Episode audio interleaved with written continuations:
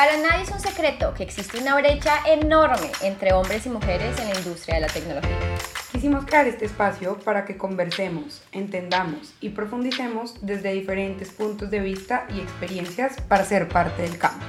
Prepárate para conocer un invitado especial en cada episodio y recibir tips, consejos, ideas que puedas poner en práctica para hacer vibrar nuestro poder femenino. Yo soy Jess. Y yo soy Nati. Ven a ser parte de esta amistad y únete a nuestras charlas de, mujeres, en Tech.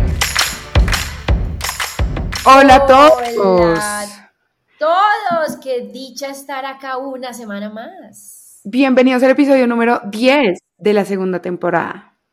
10, 10 es un número chévere porque es como un número par, pero es como un número, ¿sabes? Me, me trae buenas vibras el número 10.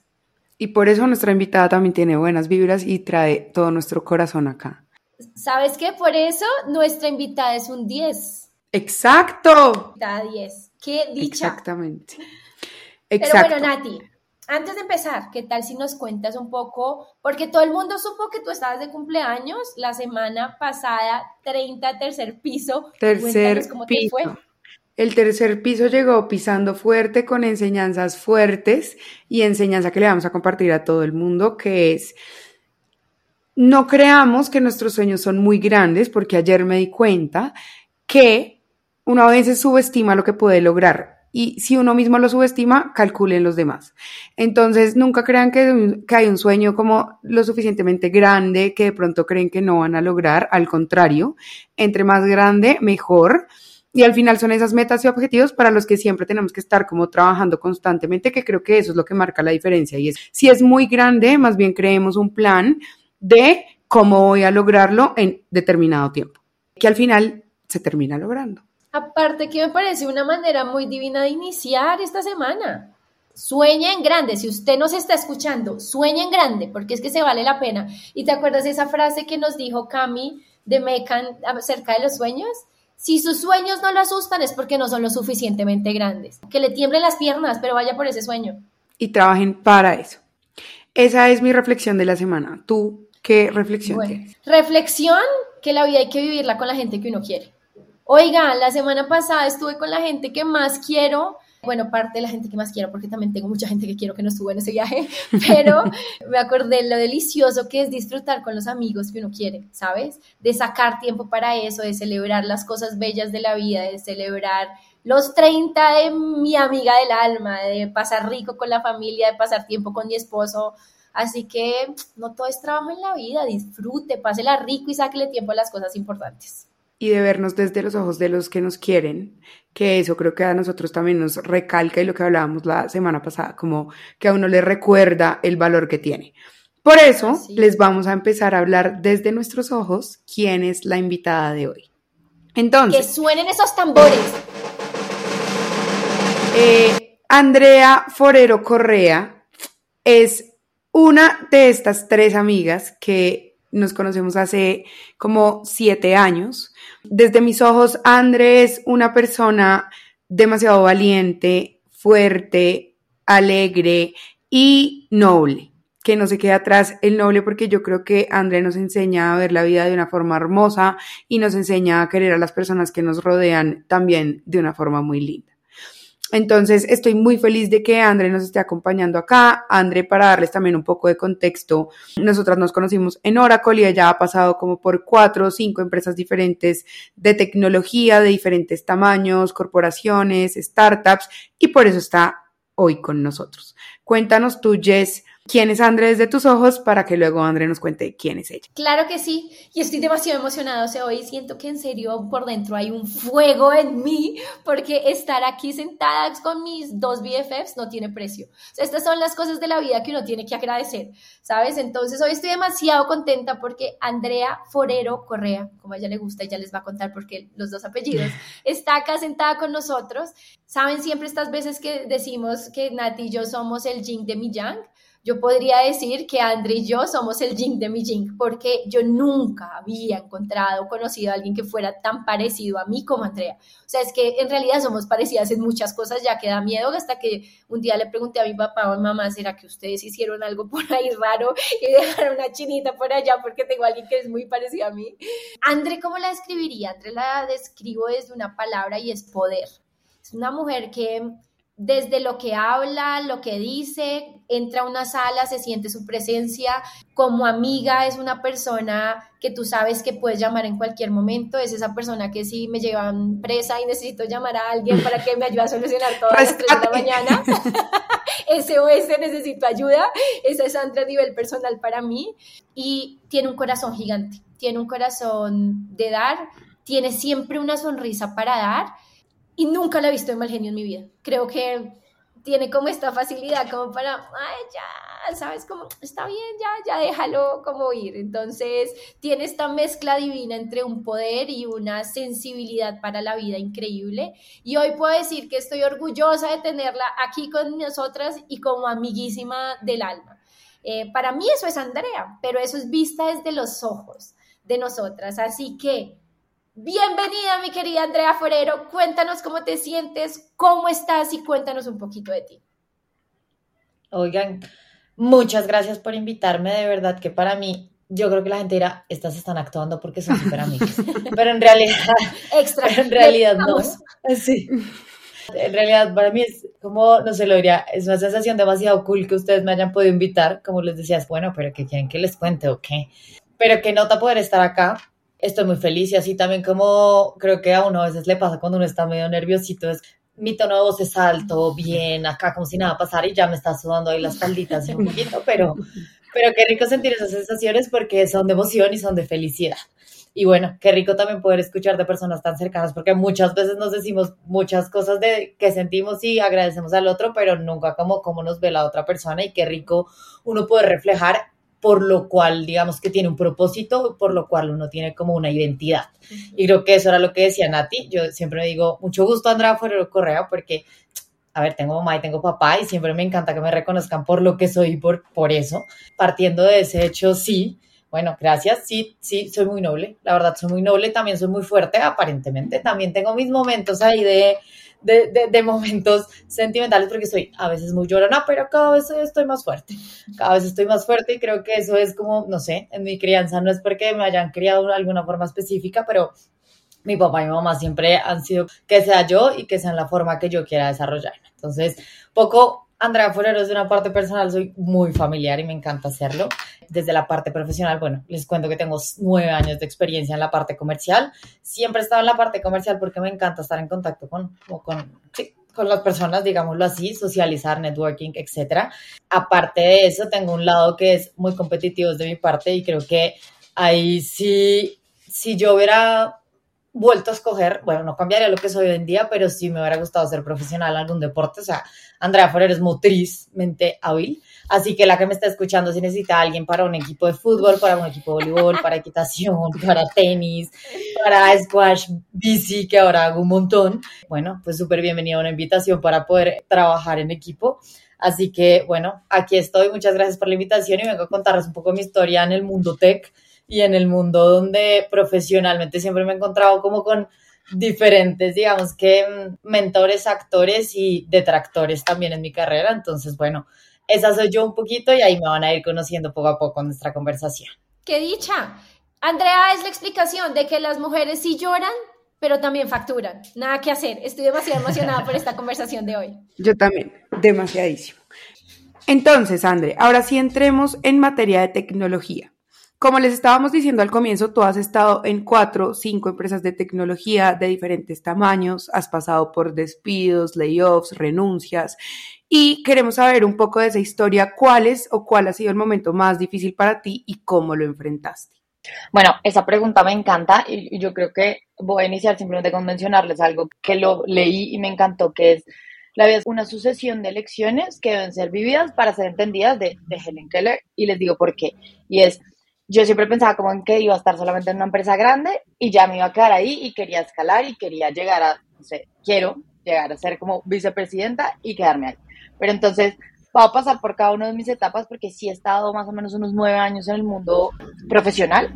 Uno y medio de esos fue en el mundo de oil and gas. Pero entonces yo empecé en el, en el mundo de tecnología y tuve mi primer, digamos que, salto de decisión a moverme a otra industria que yo decía, me encanta el mundo de tecnología, pero me salió una mejor oportunidad y ahí yo estaba recién graduada, había terminado mi práctica y donde estaba, que es Carvajal Tecnología y Servicios.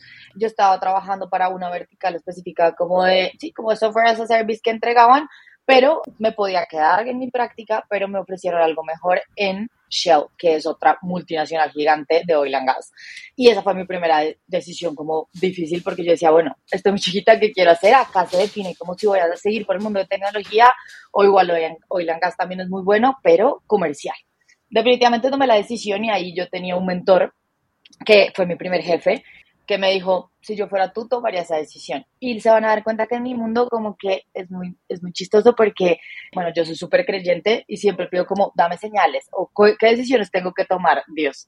Y esto es para las que tengan, para lo que crean, creo que siempre que ustedes pidan algo, que les pidan que les muestre cuál será el camino, creo que se los puede dar, independientemente si es de una religión, de otra, de otra eh, crianza o de otra, no sé, como otro tipo de creencias, háganlo.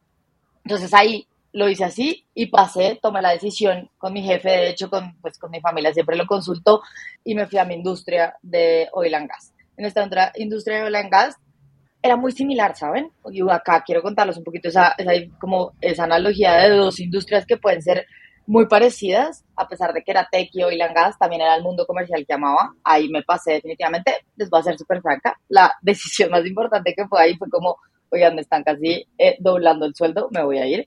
Y estoy todavía muy pequeña. Entonces tomé la decisión y me fui. Ahí estuve en dos mundos, que fue el mundo de trading y el mundo, digamos que comercial en la parte de lubricantes, porque eran dos negocios que tenía Shell. Empezó ahí, digamos que un primer reto, porque era 100% con solo hombres. Y este mundo de oil and gas también es, no sé si ustedes lo conocen, pero es personas que llevan 50 años en, en, la, en, la, industria, 50 años en una misma compañía y es un reto para mí porque si aún el colágeno lo dice, hoy me conservo joven, ahí era muchísimo más joven, pero ahí tuve una mentora que era mujer y creo que vale la pena contárselos y también mencionarla, eh, ella se llama Jessica Montoya y es una empoderada de la vida al 200% justamente porque siempre estaba en la industria de oil and gas y ella fue la que me empezó a enseñar muchas cosas y va, va a sonar esto, no sé si un poquito superficial, pero era, lo primero era siempre, André, necesito que estés regia para las reuniones. O sea, vístete y creo que esto lo mencionamos mucho con Jessy, contigo, Nati, como para el éxito. O sea, necesito que vayamos a las reuniones presenciales y siempre estés súper buen puesta, divina, y no porque tenga que mostrar o porque la belleza sea la que se imponga las sesiones, sino porque necesitamos que eso acompañe y que tú te sientas súper empoderada y que digas, hoy me siento divina, hoy voy a hacer esto. Entonces, empecé yo toda la parte de comercial de acá, digamos que acá no hubo muchas decisiones, sino simplemente me moví de un negocio a otro negocio, pero acá viene una, mi primera decisión difícil y era Imagínense que Shell para Colombia piensa cerrar las operaciones. Entonces definitivamente hacen el anuncio y dicen, oigan, los empleados que están directos tienen, pues hay unas opciones para algunos para irse a un distribuidor que en nuestro mundo de tecnología es como lo paralelo a irnos a un partner, digámoslo así, y para las que conocen el mundo de tecnología lo saben, entonces no es la casa matriz, sino te vas a un partner que bueno, eso tiene sus beneficios y sus contras, dependiendo también lo que uno quiera sencillamente yo dije como, ok, eso fue más o menos como a mitad de año, me acuerdo muy bien. Y yo dije, bueno, no, ¿qué quiero? ¿Qué quiero hacer? Quiero seguirme, quiero ir al distribuidor, no me gusta, ¿qué empiezo a hacer? Salió la vacante de Oracle y dije, oigan, pues voy a aplicar, ¿será que puedo aplicar o no? ¿Por qué? Porque pues ya al final yo tomé la decisión y les dije a ellos como, pues no voy a continuar por acá. Entonces eso ya era como, trabajas hasta una fecha específica y pues gracias por tanto, eh, perdón por tanto. No me llames, yo te llamo. ya no tenía más trabajo. Sí, literalmente ya era como, bueno, tengo que buscar más opciones. Ahí está la opción de Oracle y yo digo, bueno, Oracle, bueno, ¿qué es Oracle? ¿Qué hace tecnología? Segunda decisión súper, o sea, creo que es una decisión dura porque yo decía, bueno, pero ¿qué hacen en realidad? Como que tienen tantas cosas y uno se metía a la página, estudiaba y yo decía, pero ¿qué hacen? Bueno, empecé a aplicar en Oracle con la gran suerte y acá es una súper anécdota, era como mitad de año y yo cumpleaños. Era un jueves mi cumpleaños y el viernes era mi entrevista. El jueves, por supuesto, me fui a celebrar y el viernes tenía un panel que era como una presentación y habíamos varias personas de los que estábamos participando. Yo llegué a la presentación, digamos que un poco trasnochada, pero yo ya la había Guayabada. Con la No tanto porque esa es otra historia de mi vida. Yo siempre, en, todo, no he tomado. Es algo como, me gusta, está bien, la fiesta está rica, me encanta bailar, pero como que siempre para mí lo más duro es el trasnocho, más no tanto el Pero bueno, yo llegué, presentaciones, ustedes no saben. O sea, yo he sido una mujer que es, sí, soy muy estructurada, soy disciplinada, pero que también trato de hacer las cosas más complejas más sencillas. Entonces dije, yo no me puedo enredar para presentar porque, les voy a ser súper franca, tenía que hacer una presentación, no me acuerdo si era inteligencia artificial o como de Big Data, que igual a hoy es como, sí, ya lo entiendo mucho mejor, pero ahí no tenía ni idea. Entonces ahí tenía que hacer una presentación, bueno, yo avancé con eso, llegué a la presentación y lo más chistoso de todo esto es, yo decía, ¿será que sí voy a quedar? No tengo ni idea, o sea, empecé la presentación, les voy a decir, todo el mundo con las presentaciones así, super cracks, PPTs, bueno, diferentes software para animaciones, videos, animaciones, y yo era, oh, me va a ir súper mal. Andrea fuera lo pasa y yo, bueno, aquí voy. Mi presentación era en Excel, no era una presentación normal. La primera pregunta que me hacían fue como, oye, no entendemos, ¿qué haces con un Excel? Y yo, oigan, yo creo que todo se tiene que medir a partir de la parte cuantitativa, era como un caso donde explicara y vendiera el producto que teníamos. El caso es que entré a Oracle, justo, y aquí estamos, me encontré con Nati, con Jessy, con un gran combo de amigos que hicimos, que acá también luego les cuento muy bien eh, esa historia, pero pasamos por ahí, me quedé en Oracle, en Oracle desde el primer momento, mi primera jefe fue Adri Gómez, que si está escuchando esto sabe que la quiero un montón. Y es con Adri empecé yo en el mundo de tecnología, yo entré como BDR, eh, un tema prospección, llamadas en frío, eh, como todo un nuevo modelo para mí pero que estuvo una nota. Ahí ya empecé a tener como diferentes, digamos que mentores en los cuales me guiaba porque estaban en ventas. Y avancé, avancé en Oracle, luego pasé a ventas, pero ahí yo vendía aplicaciones, luego me pasé a tecnología. Y decía, wow, esto va a ser un reto porque quiero entrar ya a ventas, pero es tecnología. Y esto es toda la parte oscura que nosotros vemos de lo lindo de la tecnología, que puede ser como fácil, intuitivo y amigable, no, Acá era todo lo que tiene que ver bases de datos, infraestructura, plataforma como servicio, muchas cosas que yo decía, wow, ¿cómo voy a hacer? ¿Cómo voy a hacer? Porque yo no soy la más técnica y esto es un reto que me va a generar a mí en la vida. Entonces, bueno, nada, empecé a estudiar, empecé a avanzar. Acá empecé con un gran mentor que es Andrés Larrarte y lo menciono porque justamente por él es que también me he movido a otras industrias de tecnología y siempre hemos, hicimos muy buen match como jefe subordinada, siempre digo. Y acá les quiero contar que entré a un equipo donde justamente era un equipo donde todos eran súper senior. Yo era la más junior y bueno, siempre me mencionaban como que yo era la más chiquita del equipo y ahí empecé a aprender un montón de ellos y era un reto porque les voy a decir, todos ya llevaban 10 años de experiencia, yo ahí tenía más o menos unos 3, años y medio de experiencia, entonces eran unos, unos tesos, entonces era el reto poder decir, bueno, ¿qué vas a hacer acá con este equipo? ¿Cómo lo vas a hacer? Y vas a tener que llegar a tu cuota, que en esa época eran como 600 mil dólares, ¿cómo lo vas a hacer? No, sé cómo lo vas a hacer, pero vamos a estructurarnos para poder hacerlo. Y así avanzamos y hasta ahora les he mencionado que he tenido hasta este momento, digamos que había tenido como dos jefes mujeres, dos jefes hombres. Y ahí quiero mencionarles algo, yo creo que uno siempre tiene que ser súper inclusivo en las formas de trabajo con las personas. Yo amo trabajar con mujeres, pero digamos que en mi forma de pensar es, a mí personalmente me ha ido muchísimo mejor con los hombres. No porque con Ari, con Jess no me haya ido, con ellas dos estuvo espectacular y, y, las quiero un montón, pero yo siento que a veces los hombres nos dan mucha más confianza a nosotras para poder trabajar y hacer muchísimas más cosas. Y acaba justamente mis nuevos retos y es, yo duré en Oracle tres años más o menos y ahí viene una opción de Andrés Larrarte, se va para una, una startup, creo que estaba, ni siquiera había levantado la primera, creo que estaba en Serie A apenas, y me dice, oye André, voy a montar el equipo comercial, me encanta trabajar contigo, creo que está una nota para que podamos comenzar, para que pueda ser team lead, para que podamos arrancar el modelo comercial. Y yo empiezo a pensar y a decir, y acá creo que seguro, no sé si a muchas personas les ha pasado, pero es como, estás en una multinacional, tienes muchos beneficios, estás cómoda, te está yendo bien, ¿por qué cambiarte? O sea, porque cambiarte a una startup, que es un guiño, guiño, un reto, pero ¿por qué moverte? Acá yo empecé a indagar y digamos que ustedes saben que cuando uno arranca en una compañía en, rangos muy bajos, pues los crecimientos, tanto salariales como de cargos, se pueden tomar mucho más tiempo porque hay políticas para esto. Entonces yo decía, bueno, ¿qué tanto puedo avanzar acá o qué tanto puedo hacer un salto si yo hago un cambio a una startup, pero cuál es el riesgo que voy a asumir? Y acá es algo súper importante en, en esta pregunta que me hacías, Nati, es ¿cuál es el riesgo que queremos asumir? ¿En qué momento de vida estás para poder asumir riesgos? Y yo decía, oigan, acá estoy en mi flor de, de lo profesional, creo que es el momento para hacerlo. Entonces, bueno, sin duda, pues le dije a Andrés como, bueno, vámonos, vamos para adelante. Yo tuve un par de entrevistas en, en Slang. Sí, mi proceso ahí no fue tan largo, la verdad, fue como, yo creo que tres semanas, no fue, mucho no fue más. Entré a Slang y ahí mis variables a tomar la decisión fue más como cuáles son los riesgos que estoy tomando, bueno, qué tanto crecimiento económico puedo tener y qué tanto crecimiento profesional puedo tener. Pero no tuve en cuenta algo que hoy en día sí lo he aprendido mucho y que, digamos, que ahora lo uso en cuando hago entrevistas o cuando he cambiado de trabajo y es, ¿qué voy a vender? ¿Qué es lo que le estoy ofreciendo al mercado? ¿Qué valor estoy agregando al mercado? ¿Me gusta o no el producto?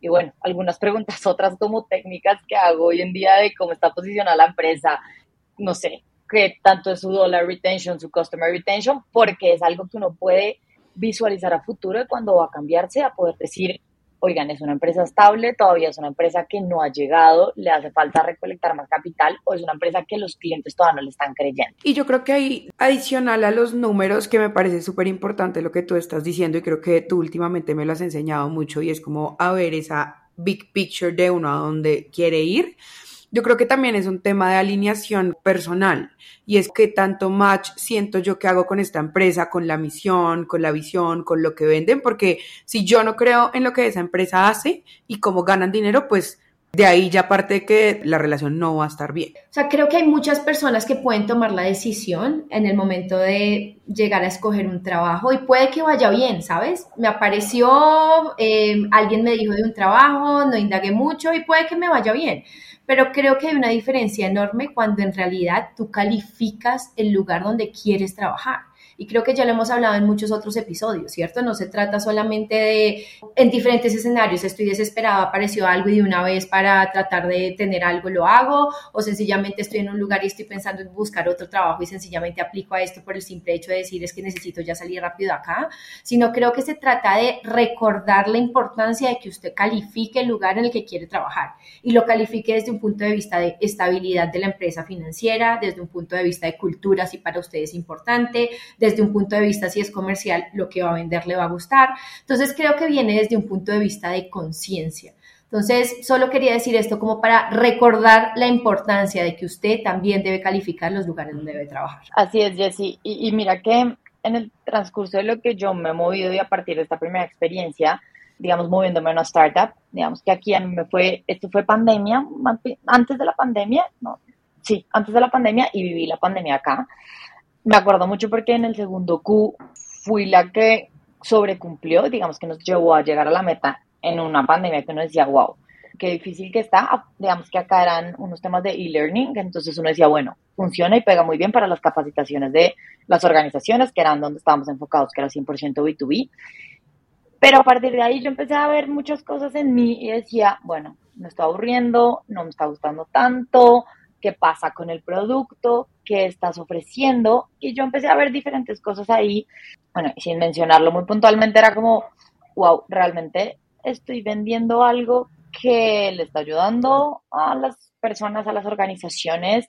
Estoy haciendo algo que me está gustando vender. ¿Para dónde voy si sigo en esta industria, digamos así, de e-learning? Y ahí me empecé a cuestionar algo y era como en el segundo semestre de, creo que eso era pandemia, sí, como pandemia 100%. Y yo decía, mm, no me estoy levantando con tantas ganas, no me gusta, si tengo reuniones está bien, si hablo con los clientes y empiezo a cerrar. Entonces empecé a tener como un decrecimiento en mis resultados y acá soy súper franca y es, ok, excedí, eso fue Q2, para pandemia me fue súper bien y ahí ya había cubierto algo de Q3. Y en Q3 yo ahí estaba con el jefe que les digo, que era Andrés, empezamos a hablar mucho porque al final la apuesta de yo irme allá también fue un poco creyendo en lo que nos habían planteado, como en qué iba a ser la empresa, qué íbamos a hacer, cuáles iban a ser nuestros movimientos estratégicos al interno de la empresa. Y yo decía, bueno, esto se puede ir enredando porque no estamos viendo, pronto sí estamos llegando a las ventas, pero no está tan claro. Siendo finales de año, y, y a mí esto me dio un poquito duro porque no se lo cuestiona y es, Andrés me dice, Andrés, me voy. Y yo, espérate, espérate, ¿cómo es que te vas? Yo estoy aquí más o menos por ti. Pues obviamente yo tomé la decisión, todo es un riesgo, pero yo la aposté también por ti, como así, no, André, como que sí, pero no, me salió una mejor oportunidad. Y bueno, obviamente ya pues, está una compañía gigante a la cual han cortado que ya luego llego allá porque también tuve una decisión con esa empresa y es Google. Me dijo, André, me voy, pero pues acá quedas, tú quedas, el CEO me habló, me sentó y me dijo como, oye, no te preocupes, saben que seguramente yo voy a poder ser un poco vulnerable a que él se fuera porque básicamente yo estaba acá y había tomado la decisión de irme también porque cuando uno trabaja bien con su jefe, creo que es el 60% de un trabajo que sea, digamos que por lo menos uno se sienta bien, ¿cierto?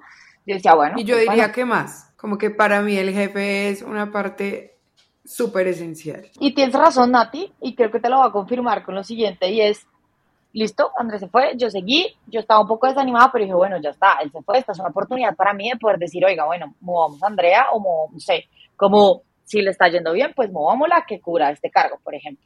Entonces, avancé y pasaron como dos meses más, contrataron a otra persona de afuera, esta persona venía del mundo de reclutamiento que no tenía nada que ver con tecnología. Yo me empecé a cuestionar y decía, pero ¿cómo hacen este tipo de contrataciones? No entiendo. Y bueno, digamos que ahí ya uno no piensa por qué pasan las cosas, sino para qué pasan las cosas. Y digamos que aquí entra un tema complejo y justo Nati era algo que creo que lo mencionaste al principio. Bueno, cuéntanos cuando hay esos layoffs o esas salidas que son como, no sé, yo en Slang venía cumpliendo un año más del 100 y el segundo año sí que como al 95%, pero uno dice, bueno, en números estás bien, entra esta nueva persona, es una mujer, venía de otro mundo, lo que les digo, de reclutamiento, nada de tecnología y demás, y yo decía, bueno, pues jefe nuevo, vida nueva, empecemos de cero.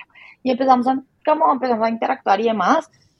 No habían pasado, ella tuvo un mes de, sí, como de training, segundo mes, y en el segundo mes fue como, nos sentábamos a revisar varias cosas y la primera frase que me dice, oye Andrés, que a ti es la primera que no he podido leer de todo el equipo en diferentes aspectos. Y ya empezó a haber diferentes roces o retos entre las dos que yo por un lado, digamos que explicándole muchas cosas de la industria, de cómo era el negocio, porque hay cosas que en un negocio de tecnología o en SaaS nos vender como, o sea, cuando tienes que hacer 100% outbound y no hay nada de inbound, es como hay diferentes estrategias para prospectar, para hacer tu target account, diferentes cosas que hay que hacerlo sí o sí.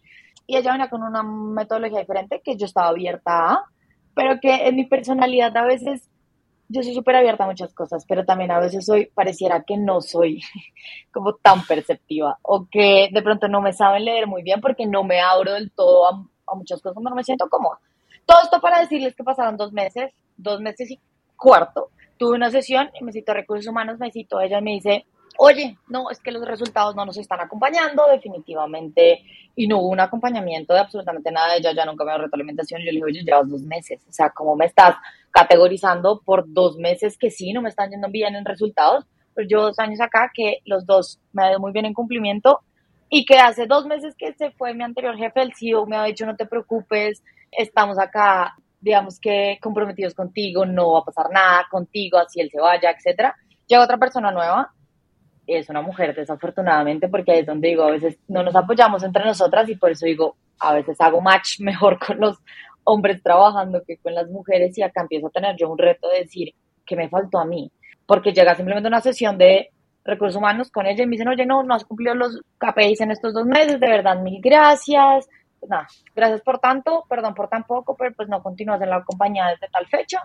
Gracias. Y yo no entiendo nada. Y yo, oigan, yo en esas cosas soy un poco fría y a pesar de que estuviera caliente la conversación, simplemente les dije como, agradezco que me pasen cuáles son mis resultados que no están dando. Le dije a la de recursos humanos, oye, habían mencionado acá que había un plan para esto, no se hizo, ¿qué debemos hacer?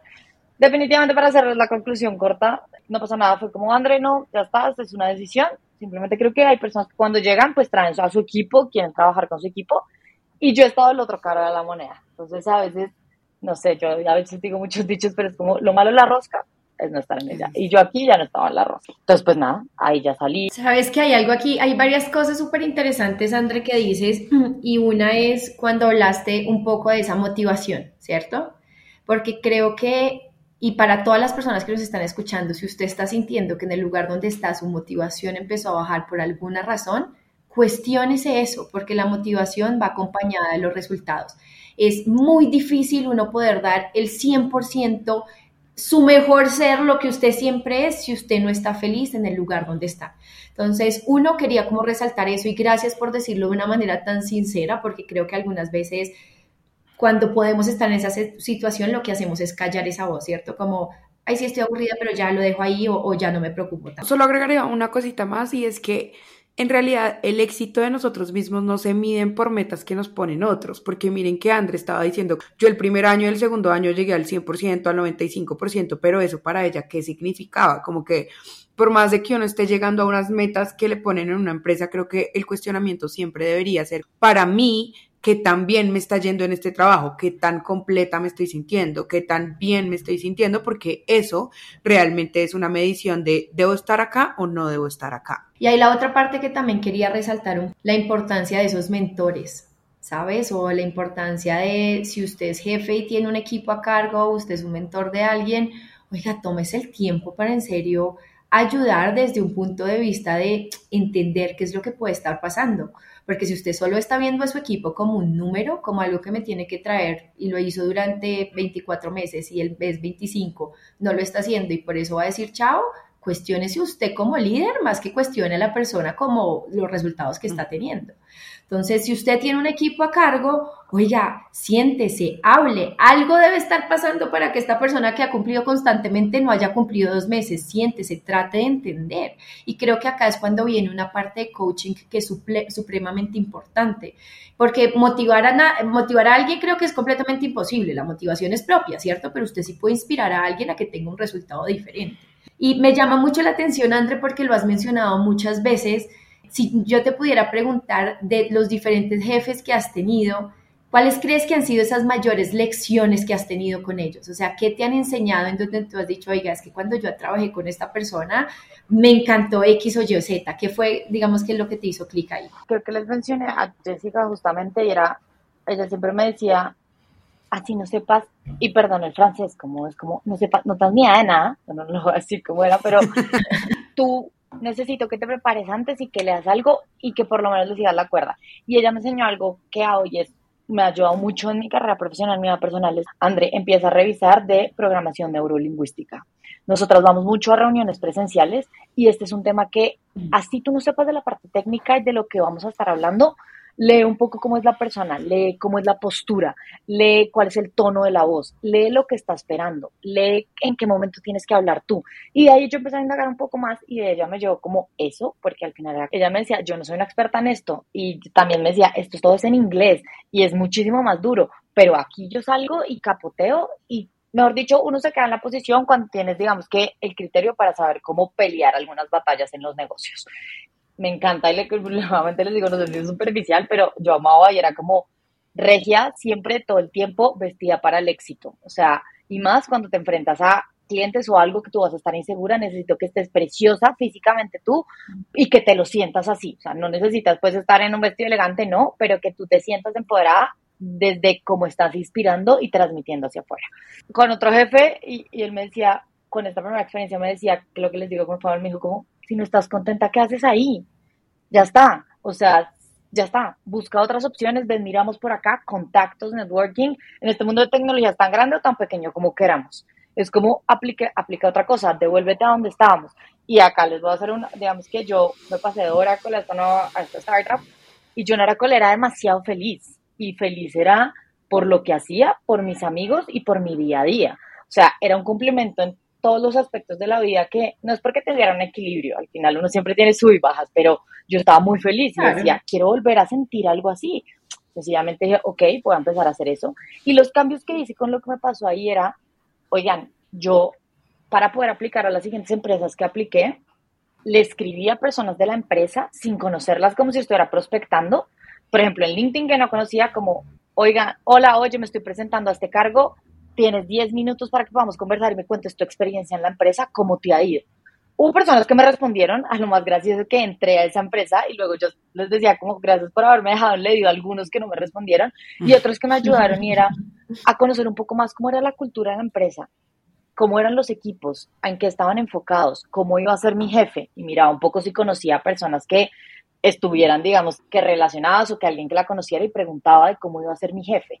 Entonces, es algo que las invito a que siempre, una vez dice, pero ¿cómo pregunto si yo no conozco a nadie en esa empresa?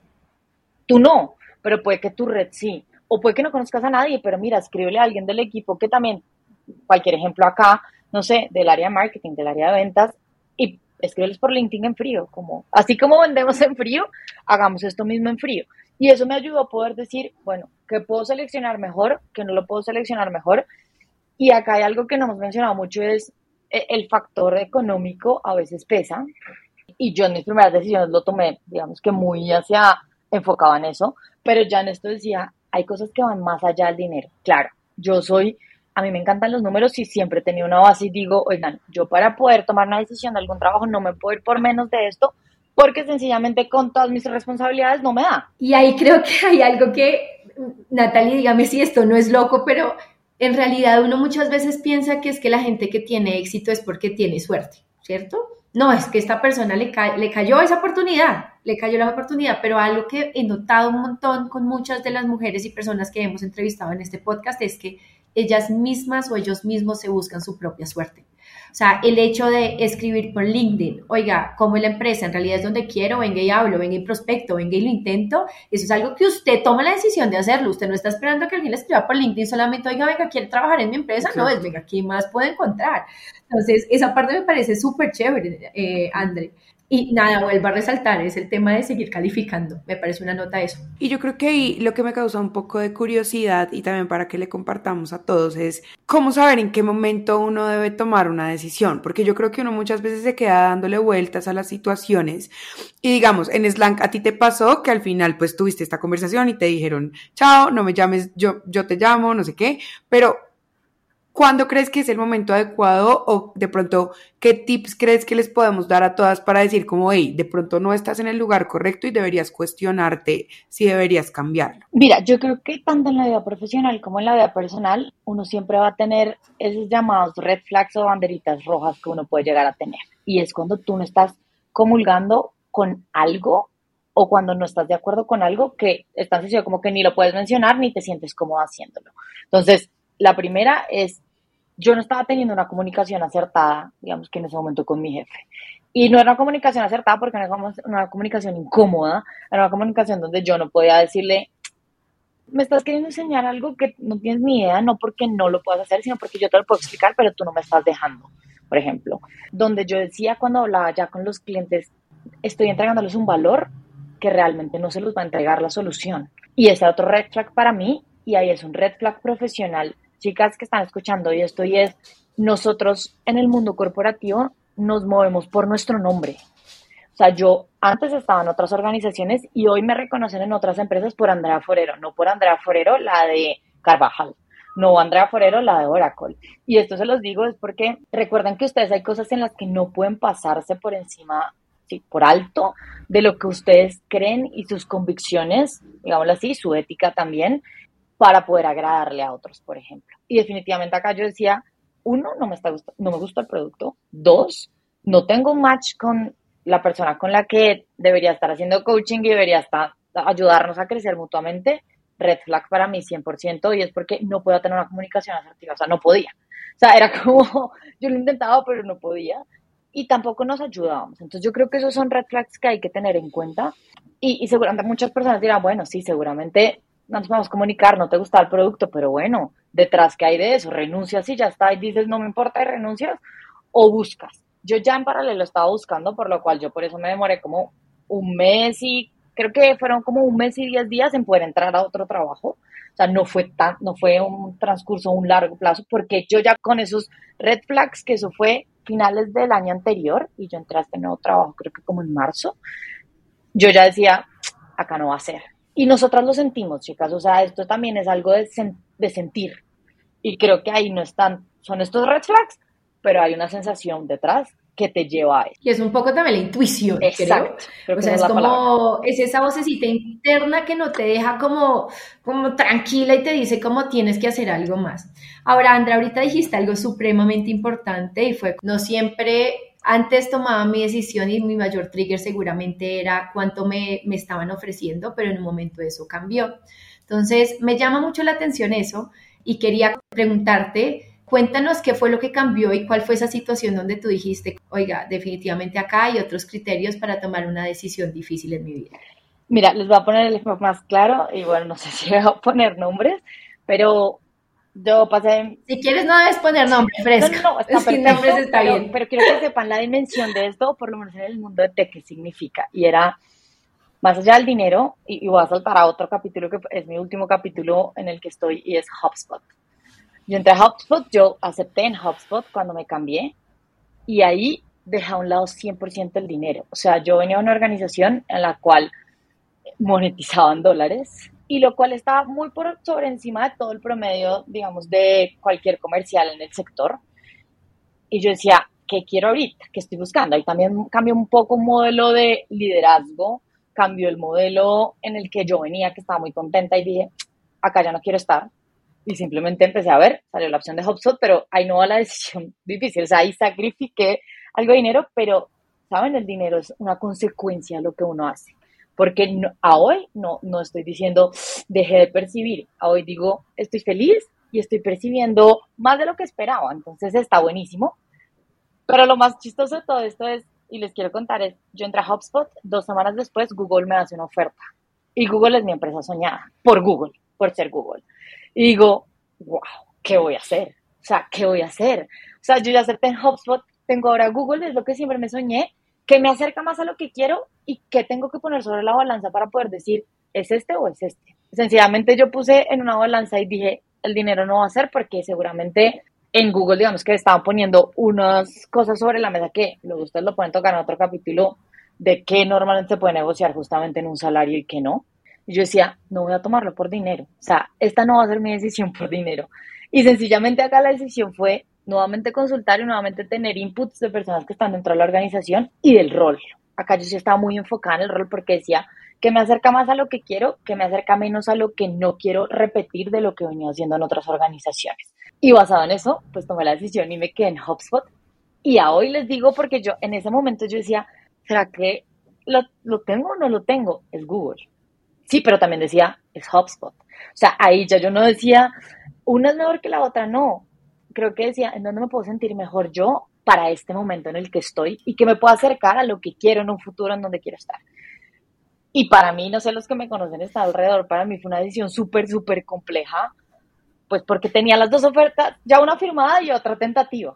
Y bueno, pues me decidí por HubSpot y ahí simplemente me dejé por uno, la intuición, dos, y esto fue algo que es muy chistoso porque hablé con personas de Google y al final el mundo es tan chiquito en tech que uno, yo ya había dado mi palabra en HubSpot. Dos, creo que la cultura y demás necesitaba conocerla, necesitaba estar en una empresa como estas para poder decir, wow, si existe, digamos que en donde puedes estar completa, digámoslo así, como en donde puedes mm, estar llena de otros ámbitos. Entonces es como, qué lindo coincidir con personas que me acercaron a poder tomar una decisión, entre esas creo que también fueron ustedes dos, y se los agradezco porque al final me apoyaron con sonrisas, con van a haber retos, pero con vas para adelante porque acá también vas a llegar a crecer tanto que seguramente mi complemento en HubSpot lo que está haciendo me va a poder llevar a, seguramente en algún momento pueda poder estar en Google y no digo que no, pero pues esa fue una decisión para mí definitivamente dinero a un lado y sentimientos 100% acertar, aterrizar. Claramente, y creo que acá hay muchas cosas que resaltar, André,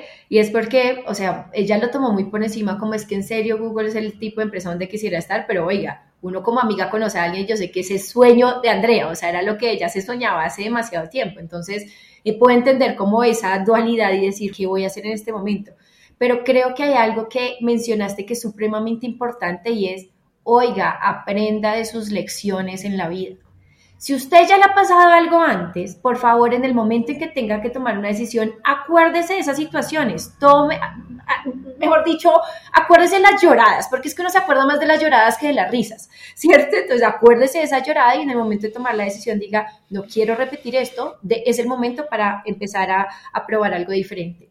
Y lo otro que también quiero resaltar aquí, André, es que nosotros constantemente estamos evolucionando, cambiando y transformándonos. Y para ti esta era la opción para este momento de tu vida, ¿sabes? Es cuando tú todo cambió, o sea, ya te planteaste muchos riesgos en tu anterior trabajo, ¿sabes? venían mucho también de la incertidumbre, cómo será esto, cómo será lo otro, pero ya estás parada en otro momento de tu vida, donde dijiste, en este momento, antes que la plata o lo que sea, yo quiero estabilidad, sentirme en lugar donde yo, yo trabaje, que me sienta completa y esa palabra que dijiste es me sienta completa y feliz, ¿sabes? O sea, yo creo que lo que deseo para todas las personas que nos están escuchando es ojalá usted quien me está escuchando en este momento algún día pueda encontrar un trabajo en donde usted se sienta completamente plena y diga, estoy en el, lugar que tengo que estar. Así que gracias porque es una gran lección, querida. Y para eso también es recordar que no es solo soñar y desearle a las personas que ojalá encuentren el lugar en donde se puedan sentir completas, sino es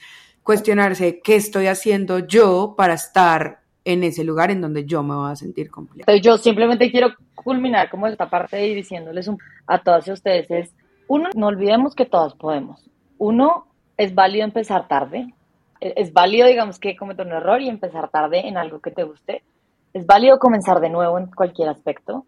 Es válido estar inseguro también, porque creo que eso ayuda a tomar mejores decisiones y no tan emocionales. Es válido actuar diferente sin duda yo con mis anteriores experiencias actúo diferente en muchas cosas hoy en día. Es válido probar y fallar. O sea, yo creo que sin esas no, no estamos. O sea, si no probamos y no fallamos, no podemos llegar. Y, creo que ahí está un punto donde con todas estas anteriores, aún así podemos llegar a tener éxito. Y ojo, el éxito para mí es totalmente seguramente diferente al de Nati, al de Jess y al de muchas personas. Entonces yo digo, no olvides que podemos tener todo esto para poder tener. Qué conversación más poderosa, mi querida André. Ahora, no nos podemos ir sin la pregunta del millón. Si pudieras darle tres consejos a las personas que nos están escuchando frente a cómo, cuándo tomar decisiones difíciles, ¿qué, no, qué les dirías? Uno, no piensen con la cabeza caliente. O sea, yo creo que cuando tenemos la cabeza caliente no estamos tan enfocadas. Así que en cualquier decisión de su vida, chicas, si están tomando decisiones difíciles, es mejor que hagan un alto, respiren chicas y chicos, y luego siéntense a pensar realmente cuando necesitan hablar, ¿cierto? Cuando tienen la cabeza caliente no pueden ni negociar, no pueden ni actuar, ni pueden tomar algo con certeza de lo que están sintiendo o lo que quieren hacer. Entonces, eso es el primero. El segundo consejo que les daría es prueben que fallar no es, no es un fracaso. Yo creo que un fracaso es más cuando tú no pruebas algo, cuando tú no intentas algo. Ese realmente es el fracaso. Y el fracaso no está mal. De hecho, para mí, en mi vida, el fracaso me ha llevado a lugares donde ni siquiera me conocía a mí misma y intentémoslo. O sea, intentémoslo de verdad, intentémoslo en cualquier aspecto. Y ese intentar es indagar. Entonces también se los dejo sobre la mesa sobre indaguen un poco más en donde van a poder estar o donde la vida les pone oportunidades profesionales y personales. Indaguen un poco más en eso. Indaguen en la parte profesional en la compañía, en las personas que ocupan esa compañía, si es en lo personal, en su pareja, en cómo es su familia, en si lo que viven en el día a día en una empresa es lo que a ustedes les gustaría o definitivamente no, para poder tomar una decisión un poco más eh, acertada. Yo creo que esas serían las tres cosas que les diría. Qué lindo, mi querida André. Creo que a mí los podcasts me hablan, me, me hablan en mi vida. O sea, cada semana me, llegan los mensajes. y sabes con qué me quedo con algo así al Cora, ¡pin! Y dijiste algo tan lindo y es, fracaso es cuando tú no intentas o pruebas algo. O sea, mi semana, ¡pum! La disparó ese comentario, así que muchas gracias, mi querida André, porque creo que dijiste una cantidad de cosas valiosas que le van a agregar valor a una cantidad de personas.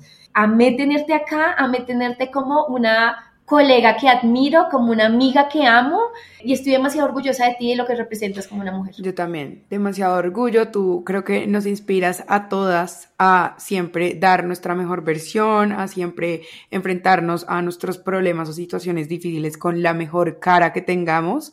Y qué lindo poder contar con ustedes dos para enfrentarnos a todo lo que venga de aquí en adelante.